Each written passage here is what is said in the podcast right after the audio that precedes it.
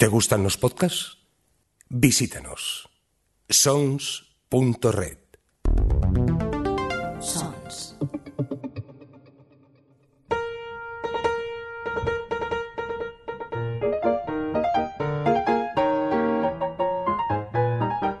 Librorum.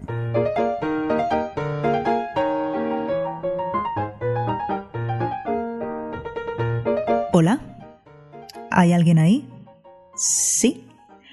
Pues si hay alguien ahí, muchas gracias por tu paciencia y bienvenido o bienvenida a Librorum.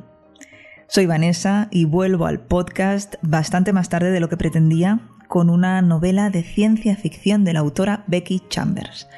Tal y como hice en el episodio anterior, voy a recomendaros con mucho entusiasmo la lectura de este libro y lo voy a hacer, como siempre, sin spoilers. Se trata, como ya habéis visto en el título, de la novela Una órbita cerrada y compartida.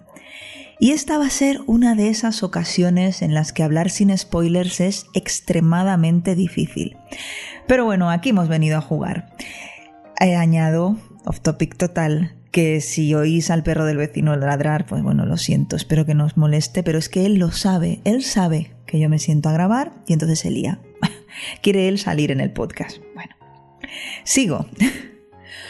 Por si no habéis escuchado el episodio anterior.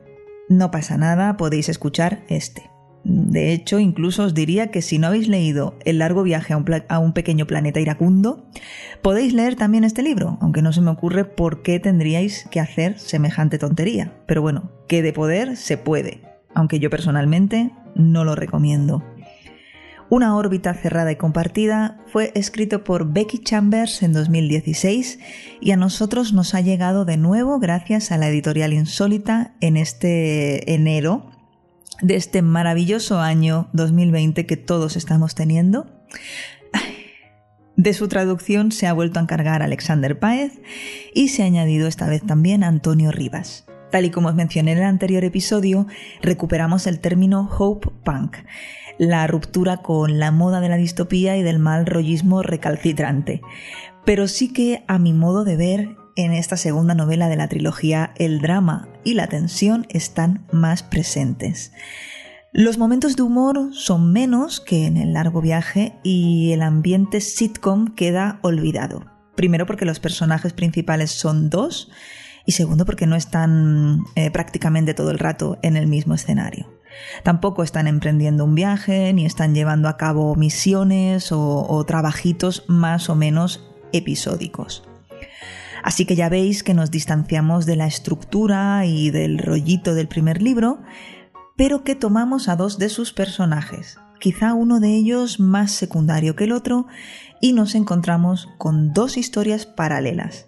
Las dos historias de estos dos personajes que están unidas en el presente y también vemos la historia de cómo uno de esos dos personajes llegó a dicho presente, narrado mediante flashbacks. La estructura es clara. Un capítulo en el presente, un capítulo flashback. Y así hasta el final de una novela que para mí pasa directamente a colocarse en el podium de lo mejor que he leído este año. Y quién sabe si podría colocarla también en algún ranking mucho más ambicioso caso que, que hiciese tal cosa.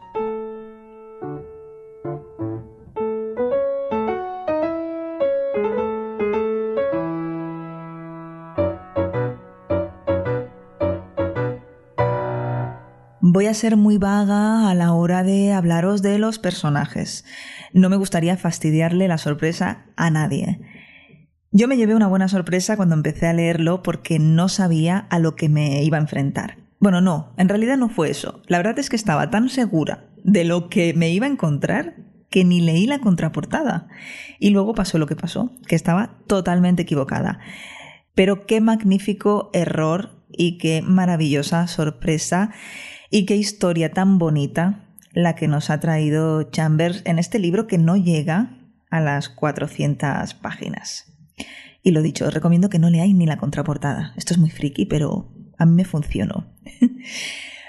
eh, vuelven el aire antibelicista, el tono amable, vuelven los temas que la autora nos introduce a través de sus carismáticos personajes y vuelve su curradísimo universo.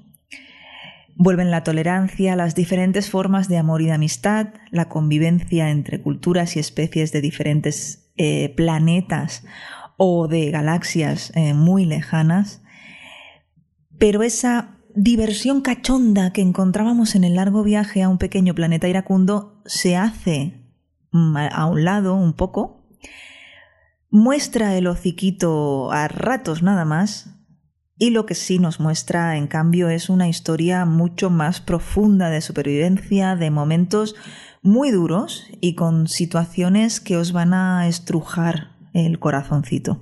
Pero no sufráis porque esa rebeldía de la esperanza no se ha ido a ningún lado.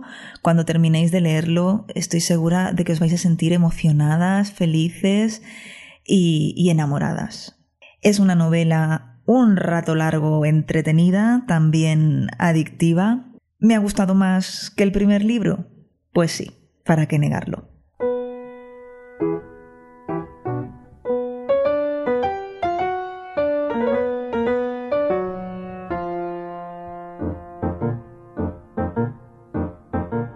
De nuevo estamos ante unos personajes nada típicos y tópicos, sino todo lo contrario. No son héroes ni heroínas, tampoco son antihéroes, esa figura que tan de moda se puso hace unos años, ya recordaréis. Estamos ante personas o ante personalidades complejas, cautivadoras y tal y como sucedía en la primera novela, tremendamente carismáticas. Pero de nuevo, no os voy a decir ni siquiera a qué se dedican, ni de dónde vienen, ni cuáles son sus características principales, porque es muchísimo mejor que lo descubráis vosotros cuando leáis el libro. Becky Chambers se ha superado, a mi modo de ver, y lo hace sin dejar de lado todos esos temas de su interés que parece que quiere compartir con sus lectores. Además, introduce en esta historia unos villanos bastante abstractos y no por ello menos terroríficos, que tienen muchísimo en común con nuestra especie, porque de nuevo los humanos no son lo mejorcito que puedes encontrarte en el espacio exterior. Hay de todo, por supuesto, ya os he hablado de esta gran diversidad que encontramos pues, a todos los niveles. Y sobre todo, sin ánimo de caer en el spoiler, quiero destacar que regresa a esta historia la manera en la que se concibe, se considera y se trata a las inteligencias artificiales. Digamos que es el leitmotiv de la historia, eh, es una invitación constante a la reflexión sobre qué hace a un ser humano ser humano, o sintiente, o inteligente, o digno de ser amado.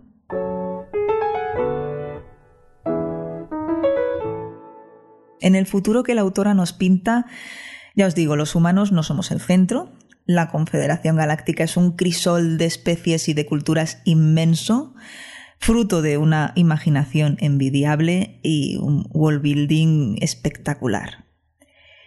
Esta novela se lee como nada, eh, son muchos sus puntos fuertes, pero sobre todo diría que la presentación de multitud de ideas y de reflexiones y también el buen ritmo con el que lo hace. Hay momentos de acción y creo que tiene más facilidad de mantenerte en tensión y de ponerte un poquito nerviosa eh, de la que tiene el largo viaje a un pequeño planeta iracundo. Como os decía antes, en esta ocasión no tenemos esa sensación de capítulos episódicos con mini aventuras o mini misiones, sino que es una historia continuada que salta adelante y atrás en el tiempo. Y en una órbita cerrada y compartida, los capítulos son cortos, como a mí me gustan. Y ahora me tocaría sacarle alguna pega, decir algo negativo sobre esta novela, pero la verdad es que no recuerdo nada que no me haya gustado.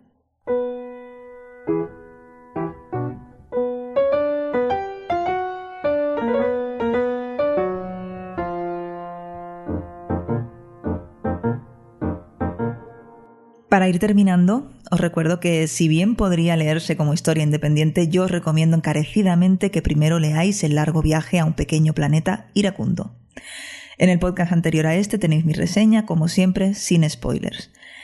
Una órbita cerrada y compartida es también una historia cerrada dentro de esta trilogía de la peregrina que, si todo va bien, estará entera traducida al castellano para el próximo año 2021, coronavirus mediante. He comprado una novela corta de la misma autora, en inglés, que lleva por título To Be Taught If Fortunate. Me he animado a comprarla en su versión original, primero porque quiero leer algo más de Chambers, y segundo porque al ser una novela corta no creo que me ataquen esos dolores de cabeza bastante serios que me atacan cuando leo una novela en inglés. Hay que ir probando, ya os contaré. Y también os cuento sobre una iniciativa que nos ha planteado Jan del canal Trotalibros en YouTube. Es una iniciativa que ya puso en marcha hace un par de años y bueno, que en esta ocasión he decidido que voy a participar. Me refiero a un Black History Month literario que tendrá lugar en julio de este año y cuyo hashtag es Black History July para así no ocupar el terreno que el original Black History Month requiere y por supuesto merece. Para esta aventura literaria del mes que viene me he apuntado ya varios títulos, algunos de, ellos ya los tengo, otros los he encargado, unos van a ser en digital, otros en papel. La lista es la siguiente. Algunos ya habréis visto la lista porque la he publicado en redes sociales, pero allá va. Americana, de Chimamanda Ngozi Adichie, que será el segundo libro que me leo de la autora. Leí en 2017 eh, algo alrededor de tu cuello y no me gustó directamente. Así que bueno, me parece una buena ocasión para darle una segunda oportunidad. Después he seleccionado un libro que me regalaron por Reyes este año, que es La ciudad que nació grandiosa y otros relatos, de una vieja conocida de este podcast, N.K. Jemisin. Si queréis escuchar mis reseñas sobre su trilogía de la Tierra Fragmentada, las tenéis disponibles, como siempre, sin spoilers. También Vinti, de Neddy Okorafor, una lectura que tengo pendiente hace muchísimo tiempo.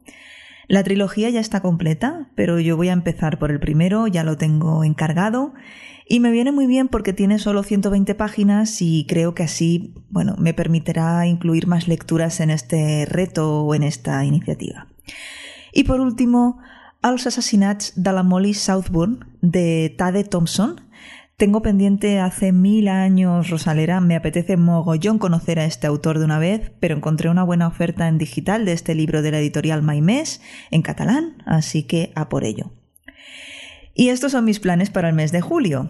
Mm, de momento, mayo y junio están siendo muy poco fructíferos, fructíferos perdón, en cantidad. En calidad, pues no vamos mal, ¿eh? Regular. Me leí El aliento de los dioses de Brandon Sanderson y bueno, no me volvió loca, pero me gustó, me gustó. Creo que leer a Sanderson es como volver a un sitio mm, al que sueles ir de vacaciones o de fin de semana, un sitio conocido en el que te sientes a gusto, familiarizada con, con sus sistemas de magia, su presentación de los personajes. Pero he de decir que esta novela me pareció como muy tipicorra dentro de lo que ya conocemos del autor. Sin entrar en detalles, diré que le faltó capacidad de sorpresa. Y en el momento de grabar este episodio de Librorum estoy cerrando una tarea pendiente que es terminar con lo publicado de Joe Abercrombie. Me quedaba solo un libro que no hubiese leído del autor y era el último libro de la trilogía del Mar Quebrado, es decir, Media Guerra, y en ello estoy. Y lo mismo, está bien, no mata, y no mata de momento, estoy bastante... no, no he llegado aún ni a la mitad. Y, sí que tiene, creo yo, otros libros en su haber que le dan mil vueltas, pero igual que Sanderson, Abercrombie es como de la familia. Y hasta aquí llega el episodio de Librorum dedicado a una órbita cerrada y compartida que os recomiendo mucho, mucho, mucho, igual que os recomiendo El largo viaje a un pequeño planeta iracundo, cuya reseña, ya os lo he dicho varias veces en este programa, la tenéis en el episodio anterior a este y como siempre sin spoilers, ya lo sabéis. Gracias por escuchar este podcast y gracias por todos los comentarios que me enviáis en Instagram, ebooks y Twitter. Os animo a valorar con 5 estrellas Librorum en Apple Podcast y a visitar sons.red para descubrir nuevos episodios de Librorum y también otros muchos podcasts de temáticas muy diversas. Hasta pronto y felices lecturas.